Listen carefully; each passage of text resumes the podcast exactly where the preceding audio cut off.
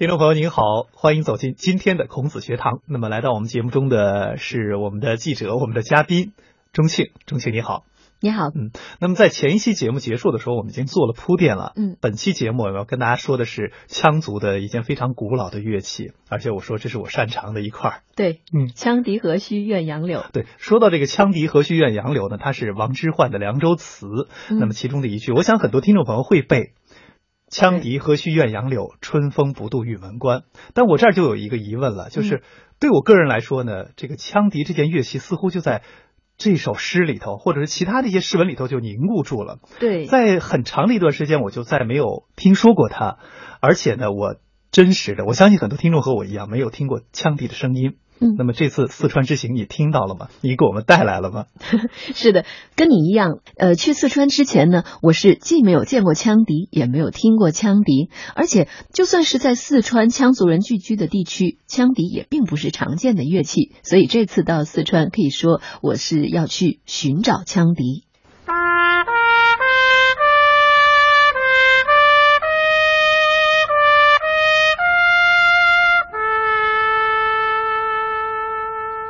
五幺二汶川地震后，震区文化遗产的保护引起了全球关注。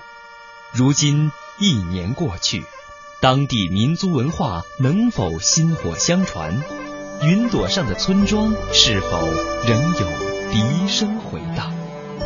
学堂记者深入四川灾区，带您探访文化遗产最前线。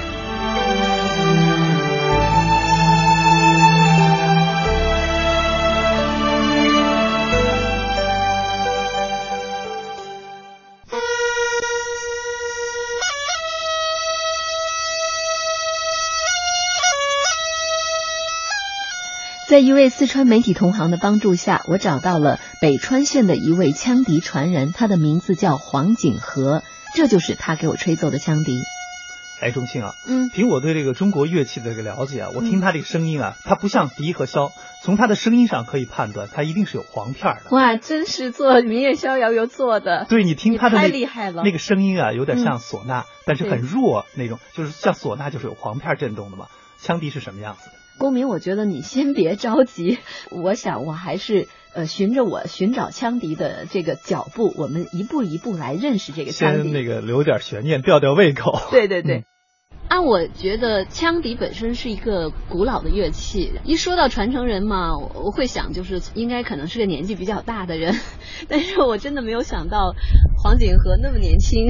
我现在十九岁还不到。十九岁还不到。哎，差一点。怎么会这么年轻你就成为了羌笛的传承人呢？呃，因为在北川，它是在很多年以前羌笛就已经断代，其余另外的地方有吹羌笛的嘛，嗯、但是北川羌族自治县没有。其他的羌族聚居的地方有，哎，北川羌族自治县里边已经断代几十年，近百年已经断代。嗯，之后因为这边也做那个旅游景点的那种嘛，嗯、然后就从那个阿坝州茂县找来了一个吹羌笛演奏的，嗯、专门请过来老师教嘛，但是有很多都。没有学成嘛？这个很难吗？因为它是鼓塞换气嘛，得一口气儿吹完。就是说，就算知道原理，也不见得能一定能练出来。对，练这个有一定的危险。怎么说呢？因为有有的人把那个肺吹爆过。需要这个力气太大了是吗？也不是，鼓塞换气的有一个憋气或者是气不够的时候，你得使劲换气，那个肺不停的张合张合那种，肺如果承受不了的话，可能会爆掉。但是我的还小，可能只有。十四岁左右吧，当时就自己觉得挺好奇，就自己慢慢慢慢摸索，然后自己开始学着怎么制作那个羌笛，然后怎么样鼓塞换气，自己练。练羌笛之前就呃先吹水嘛，就拿一个吸管那种，然后放一杯水就吹水嘛。当时我吹了一下，我就我就开始一换气的时候，结果气没换过去，把那个杯子里边水给吸进嘴里去了。因为当时很多练的人，他不会的时候，呃，都会出现这种情况。但是我就直接下一个定论，我就肯定不行，百分之两百不行。后来练练出来。公民，你看这个黄景和他说到，吹羌笛的难度在于鼓腮换气。我看他演奏的时候，嘴是紧闭的，但是两个腮帮不停的在一鼓一收。告诉你吧，在民乐里头，这有一个非常专门的术语，叫做循环换气。呃，对，鼓塞换气那是民间的叫 法。对，那么叫循环换气，它是笛子演奏里头非常高难的一个技巧。嗯就是说，如果有一个笛子演奏家，你跟别人说他会会循环换气吹，人家会觉得哦，他的水平一定相当的高。但是后来呢，我在很多少数民族地区采访的时候，我发现了，嗯嗯其实，在一些民族乐器中，民族乐手中，对他们来说，这是他们能熟练、驾轻就熟掌握的一种技艺。一首曲子从头一口气吹到尾，那么它中间是偷气，用循环换气的方法来演奏的。所以就是说，演奏的这个曲子的长短，嗯，能够看出来他到底功夫有多深。对比如说他们会说，哎，他能够一口气吹三分钟的曲子不换气。对，功夫了得。而且我觉得从听众的一个听觉的角度来说呢，曲子相当的流畅，嗯没有那个停顿的那个位置，所以说啊，行云流水一般。对，让我看看你的枪笛啊，这么小，大概有个十七、十八公分左右，有点像一双筷子。哎，有点儿。很多人第一次见到枪笛，他就说是不是用筷子做的？因为我我们在想，一般我们见到的这个吹管乐器都是圆形的，但是你这个是方形的，因为它是两个吧。两根管儿。啊，如果两个都是圆的话，肯定捆不住。哦，是这个缘故。啊，它可以是有一个平面放在一起，明白了，明白了。两根圆的管子捆在一起，容易滑动。现在我们看到的这个枪笛，就像两一双筷子把它捆在一起了。而且它，然后上面有呃，每一根管子是六个孔，哎，这样一颗绿豆那么大的一个小孔，上面插着两根儿，这个是什么？嗯，这个是簧片儿，簧就它发音的那个地方哦，它也是用建筑做的。也是用箭竹做的，箭竹是属于比较小型的竹子哈。大的话肯定比大拇指大不了多少，必须在海拔两千到三千才有。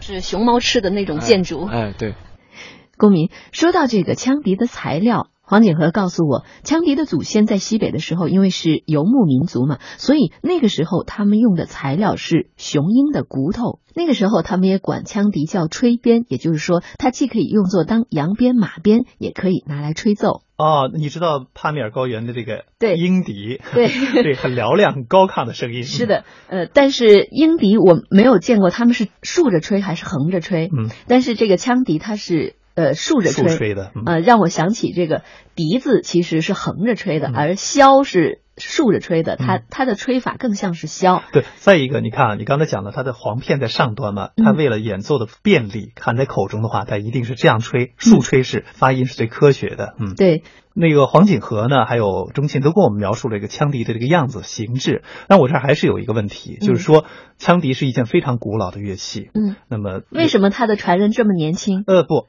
不是这个问题。当然，这个还这是后面跟着的。我是想，就是说，这件乐器在历史的这个发展变化中，你怎么样能确定你今天看到的这两个并在一起的这个竹管做的这个笛子，嗯嗯就是唐诗中的，就是文献中记载的羌笛的形制呢？呃，依我自己的判断哈，第一，首先是羌人他迁徙的这个路线，嗯他是从西北一直迁徙到这个闽江上游，这个是有文字记载，而且大家都知道的，这是其一。其二，汉代的时候呢，马融有一个《长笛赋》，他是这样写的：嗯晋士双笛从羌起，羌人伐竹未及矣。龙吟水中不见矣，结竹吹之声相似。也就是说，这个羌笛在汉代的时候呢，它是你看他说双笛从羌起，也就是说羌族它有一个双笛，而且是羌人伐竹，也就是羌人用竹子做的。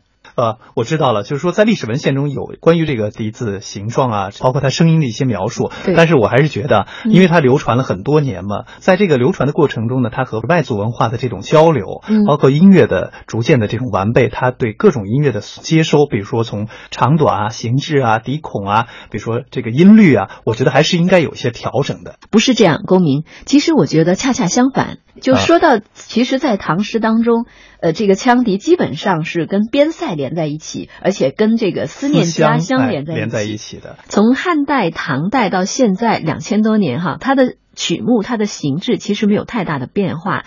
你看，虽然它从骨笛到竹笛，又从四个孔到六个孔，呃，但是用这个黄景和的这嗯话来说，他说天生五音不全，就是说它真的就是一种很偏的一种乐器，嗯，基本上它不会出现在就宫廷那种正式的演奏场合。所以呢，后来我采访的另外一位呃茂县的羌笛传承人，他叫陈海源，他也告诉我说，这个羌笛的流传为什么会逐渐式微？为什么在北川那么一个呃羌族自治县，它还会断代？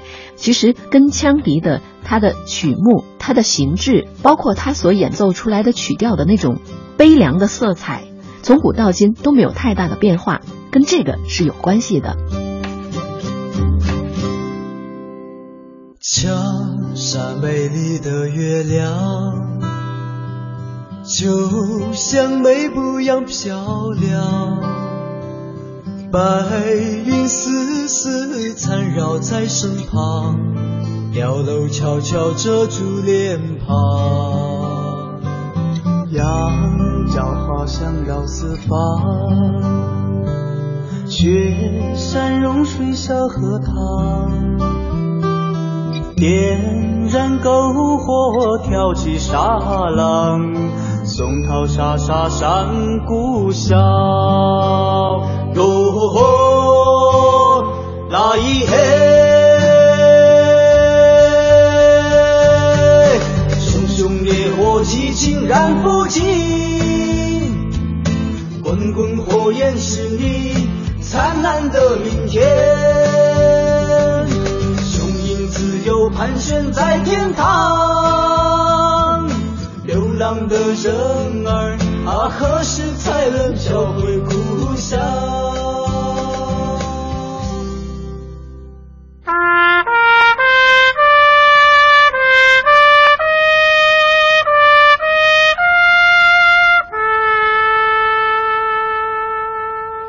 幺二汶川地震后，震区文化遗产的保护引起了全球关注。如今一年过去，当地民族文化能否薪火相传？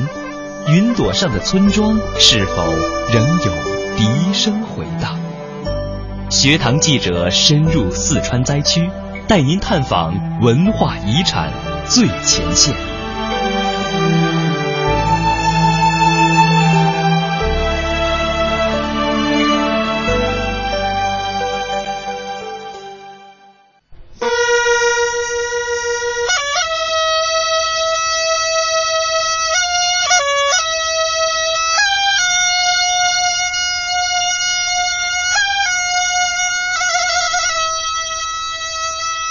因为羌族也遇到了一些很多的这种灾难吧，多灾多难嘛。遇到一些战争，遇到一些自然灾害。哎，对对。然后这样到到这个迁徙的这个我们四川这个岷江上上游的这这一带以后啊，那就吹这个羌笛的人呢，就就就很少。到了岷江上游，吹羌笛的人就越来越少。这个是因为它的音比较少嘛？我知道好像只有七个音是吧？羌笛一吹就有一种一种沧桑的一种感觉，嗯，跟着它的一个一个民族的这个历史的一个渊源的一种一种关系。羌笛一吹出来以后，他会想到这个民族的历史，想起他的亲人。所以羌笛一主要一听的话，就是比较悲苍、比较苍凉的一种。所以羌族人平时呢，就吹这个羌笛呢，就做不做不就少了。嗯嗯嗯。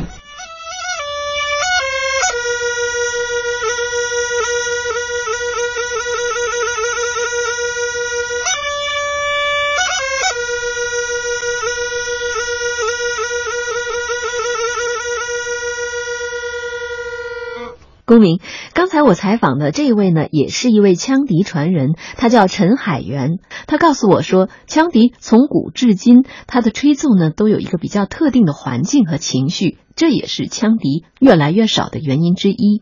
呃，我看到这个相关的资料，就说这件古老的乐器，如果今天来统计，就说在全国范围内，包括在这个羌族聚居的这个地区呢，嗯，其实会吹的人非常有限。可以数得清的几个人。对，你看刚才说到在北川，只有一位年轻的这个传承人黄景和，他会吹羌笛；而在陈海源所在的这个阿坝藏族羌族自治州的茂县呢，茂县的羌族人口呢。高达百分之九十，所以呢，目前呢，茂县呢还有两位民间羌笛传承人，而我采访的这位陈海源呢，就是其中一位老人的他的徒弟。他告诉我，羌笛目前的这个传承和保护有它具体的困难。第一呢，难一个是个制作羌笛，它的选材是很有限的，吹羌笛的人一定要自己做吗？基本上都是自己做的，自己做自己吹。自己做。羌笛的这个材料比较限制这个时间，八月以后，九月份上山去山里面那种建筑，就是熊猫吃的那种哦，建筑柱子，建筑建筑的那个材料，嗯，才时间或它九月份。它的阳光的一带比较牢得住，哦哦，选回来以后，阴干或者说我们传统的做法就是那个菜油，就是清油，泡在半年以上。哦，泡在清油泡半年以哎上。把柱子里面的一种水分嗯嗯。泡出来，哦所以这个是羌笛这个制作一支枪笛是很难的。哦第二呢，就是羌笛演奏是它的一种胸腔和鼻腔的一种循环、呼塞换气的一种演奏。演奏一一首曲的话，就气不能断，这个是第二个难度。嗯，第二个难度。第三呢，就是它那个那个羌笛啊，它独特的就是个双管，又是两两个那个哨片双簧，嗯双音。那么你演奏的时候，气息重一点吧，那就就就就把哨片就已经闭合了，就没有声音了。嗯你气血不足，那就它那个哨片就弹动不了，哦就不能。还有一个呢，就是现在我们现在发展的一个是个六个孔，七个音，不像其他管乐，你可以两个八度或者是两个八度半，从。那个哆到西。哎，对对对，音域就比较窄，嗯，音域比较窄。对，就是能够其他民族的这种巴乌或者是布鲁斯或者是唢呐八个孔九个音，但是我们都试过，但是试过以后那个腔笛的那个管子只能二十公分、二十厘米左右的这这么长的，音孔增加以后，吹出来的音很闷，就没有它的独特的这种风格了。啊，羌笛何须怨杨柳，春风不度玉门关。从刚才的这段采访，包括我们听到的一些羌笛曲目来说，我觉得幽怨的成分比较多一些。这可能也是这件乐器非常独特的一个，就它的个性吧。对，就啊说到，其实，在唐诗当中，呃，这个羌笛基本上是跟边塞连在一起，而且跟这个思念家乡哎连在连在一一起的。还有一点呢，就是说我在听上去啊，它这个乐器呢，因为它的这个长短、大小、形式的原因呢，它的音域还是受限制的。再加上这个民族的这个呃迁徙啊等等，那么流传下来的这个曲子的，比如说。曲子的数量也很有限，非我觉得常有限哎，对，再加上你说到了，刚才他谈到了几次的这个断档，那是不是现在羌笛也已经成为这个中国的非物质文化遗产保护的一个项目之一呢？是的嗯，这是二零零五年的时候，这个羌笛是入选了中国非物质文化遗产保护的名录。嗯，在此之前呢，这位传承人名叫陈海源，他的羌族名字叫科洛娃。嗯，科洛娃，科洛娃，他他在八八十年代的时候，曾经就是参加中国的全国少数民族的一个比赛，他获得过呃一等奖。他就告诉我，当时的羌笛连评委都没有听过，都没有听过，可能嗯都是第一次听。对，所以我觉得当时给他这个一等奖的，是在于它的这个珍贵性和独特性。对，而且在那之后，你看八零年代以后，一直到二零零五年入选了国家非物质文化遗产，这段时间，其实他们一直是在做。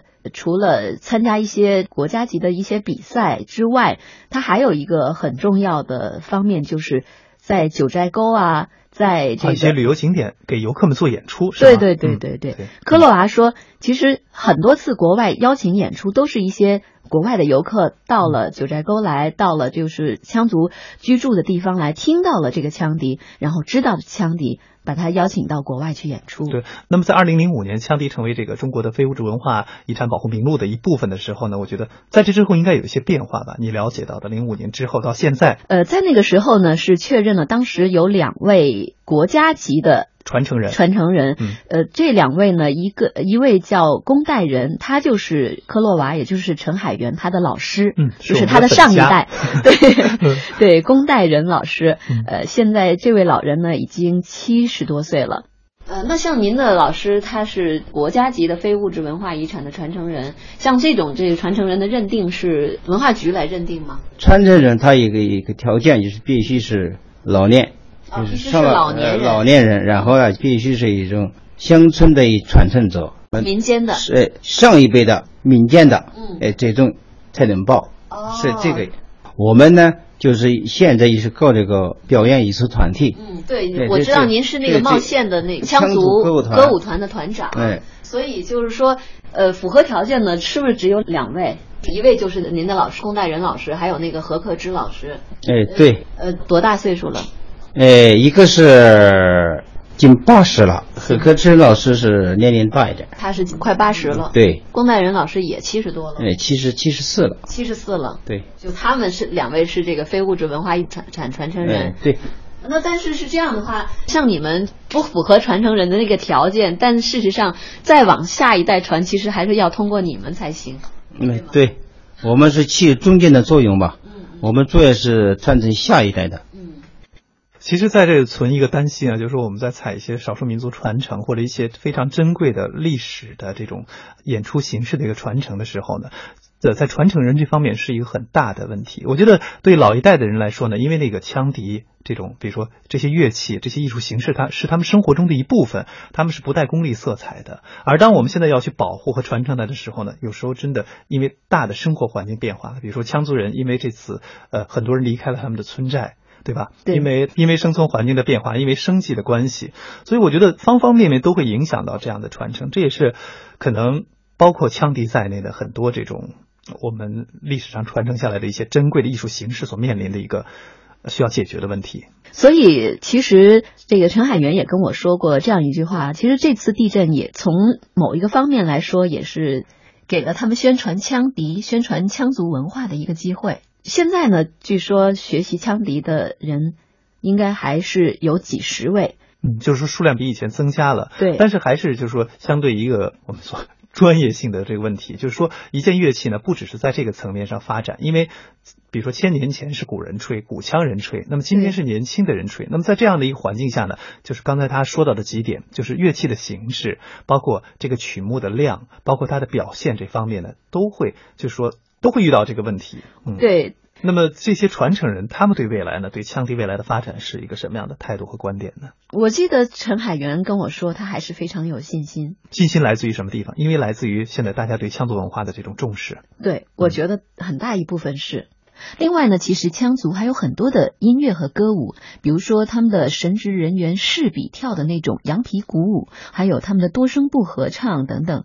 嗯，采访陈海源结束的时候呢，他跟他的羌族兄弟们给我唱了一支他们的羌族歌曲，非常的有力量，非常的有感染力。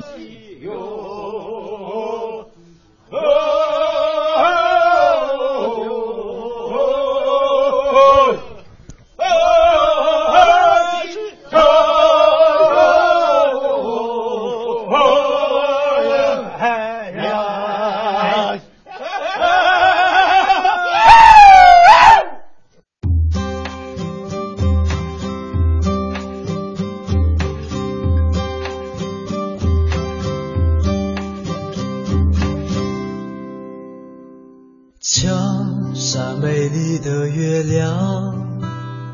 在做这个民族文化和民族音乐传承的时候啊，我曾经为一期节目起过一个名字，叫做“听音寻路”。嗯，我知道中庆这一期节目的名字叫“寻找羌笛”，我觉得它有异曲同工之妙。就是说，听音寻路，一方面呢，我们循着声音去寻找羌笛；但另一方面呢，我们还要为这个中国传统的珍贵的这种文化遗产，它未来的道路要寻找出路，对对吧？也许就是说，我们也是这个历史长河中的短短的这么连接的这一段。对，那么今天孔子学堂的节目时间到这就要快结束了。好，听众朋友，感谢各位的收听，我们相约下期节目时间再会。再会。